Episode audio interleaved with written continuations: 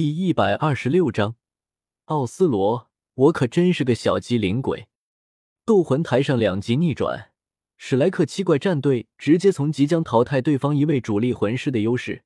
瞬间变成了我方被淘汰两位关键魂师的劣势。这种情况，别说是以史莱克七怪的主控魂师身份站在斗魂台上的唐三了，就连斗魂台下方，靠近史莱克七怪的入场位置。原本心中充满了自信的某位理论大师，也是一瞬间变了脸色。怎么可能？作为旁观者，还是嘴炮流的旁观者，玉小刚在朱竹清和奥斯卡被清理出局的第一时间，就看出了黄豆战队的意图。看出来归看出来，但是有一点，玉小刚还是没有想明白，那就是。对方是怎么确定戴沐白和朱竹清可以施展武魂融合技的？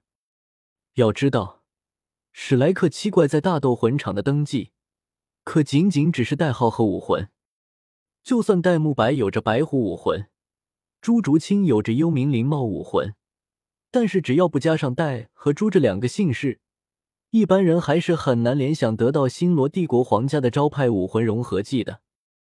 因为。只要是白色的老虎类武魂，都可以对外说自己是白虎武魂的魂师。同理，只要是黑色的猫咪类武魂，也可以对外说自己是幽冥灵猫武魂的魂师。这一点说白了，就是为了碰瓷星罗帝国的皇室和大公爵朱家。谁叫这两家的白虎武魂和幽冥灵猫武魂那么出名呢？对方是怎么知道慕白和竹青的底细的？玉小刚僵着脸，皱着眉头，思索着哪里泄露了关于戴沐白和朱竹清的情报？难道是斗魂场？不对，不对！小怪，我们在注册斗魂身份的时候，就是直接使用的代号。难道是史莱克学院的内部？那就更加的不可能了。一时间，关于戴沐白和朱竹清的情报是怎么泄露的问题？玉小刚是想破了头皮也想不出来问题出在哪。很快，斗魂场上再次传来的战斗碰撞声，吸引了玉小刚的注意力，让玉小刚暂时先把情报泄露的问题放下，开始认真的关注起了斗魂台上面大变的局势。幸好这场斗魂大赛，我允许了小三使用八蛛矛，凭借着八蛛矛的锋锐和剧毒，出其不意的话。小怪物们还是有很大的机会可以获得这场战斗的胜利的。此时此刻，唐三的外附魂骨八蛛矛似乎成了某位理论大师心里最后的依赖。斗魂台上，唐三看着伤势正在以肉眼可见的速度愈合的玉天恒，心念微动，将凝重的目光看向了被黄豆战队给保护的严严实实的叶玲玲。这么快的恢复速度！是对方的这位治疗系魂师的能力吗？没有了宁荣荣的史莱克七怪，单单凭借着某位理论大师，可是完全没有注意到叶玲玲的九星海棠武魂在团战中的恐怖作用。因此，此时的唐三虽然感觉到了叶玲玲武魂能力的棘手，但是也没有太过于把叶玲玲的武魂能力放在心上。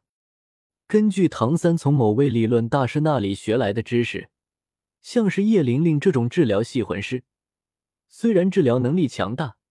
但是治疗的速度越快，对魂力的消耗也就越大。再加上，即便是治疗系的魂师，也不可能每一个魂技都和治疗有关。就算是有关，每一个魂技也不会完全相同。所以，一般的治疗系魂师想要快速治疗队友的时候，都是几个治疗系的魂技搭配使用，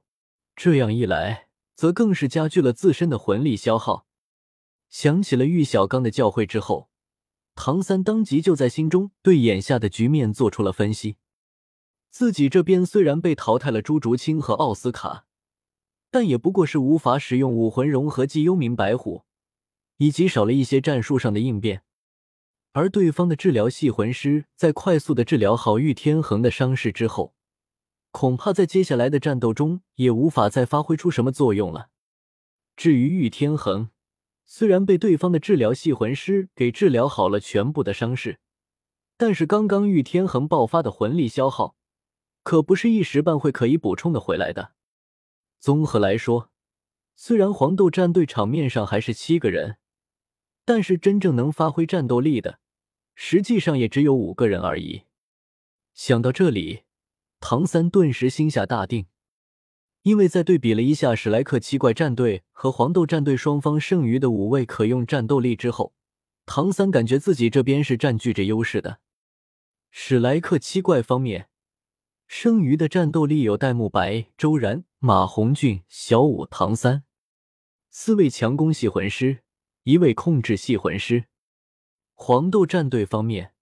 在唐三去掉了玉天恒和叶玲玲在接下来的作用之后。在唐三的心中，黄豆战队尚且可用的战斗力有石墨、石墨、御风、奥斯罗、智音，两位防御系魂师，两位敏攻系魂师，一位控制系魂师。两相对比之下，明显是史莱克学院这边占优势啊！唐三感觉，只要自己可以快速的分割战场，就可以凭借着史莱克七怪这边的四位强攻系魂师的爆发。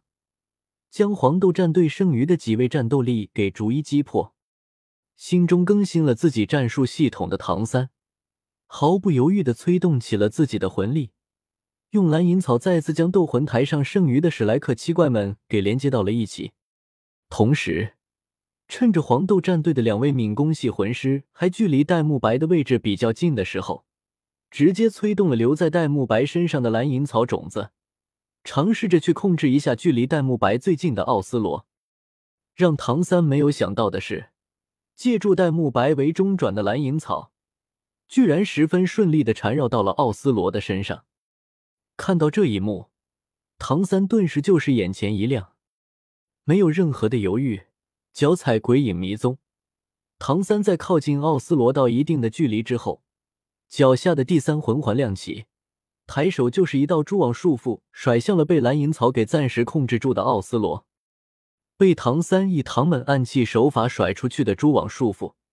根本就不是被蓝银草给暂时控制住的奥斯罗可以躲得过去的。更何况，奥斯罗也没有躲避的打算，因为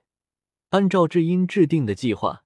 在成功的淘汰掉了朱竹清之后，就该轮到奥斯罗或者玉峰来牺牲自己。用对子的方式来换掉奥斯卡了。现在既然在淘汰朱竹清的过程中，顺带也淘汰掉了奥斯卡，那么奥斯罗明白自己现在的任务就是临时客串一下防御系的魂师，来为玉天恒恢复魂力争取时间。反正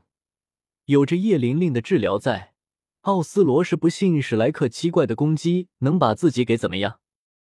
大不了。骗出了史莱克七怪的魂技之后，自己就直接往斗魂台下面跑呗。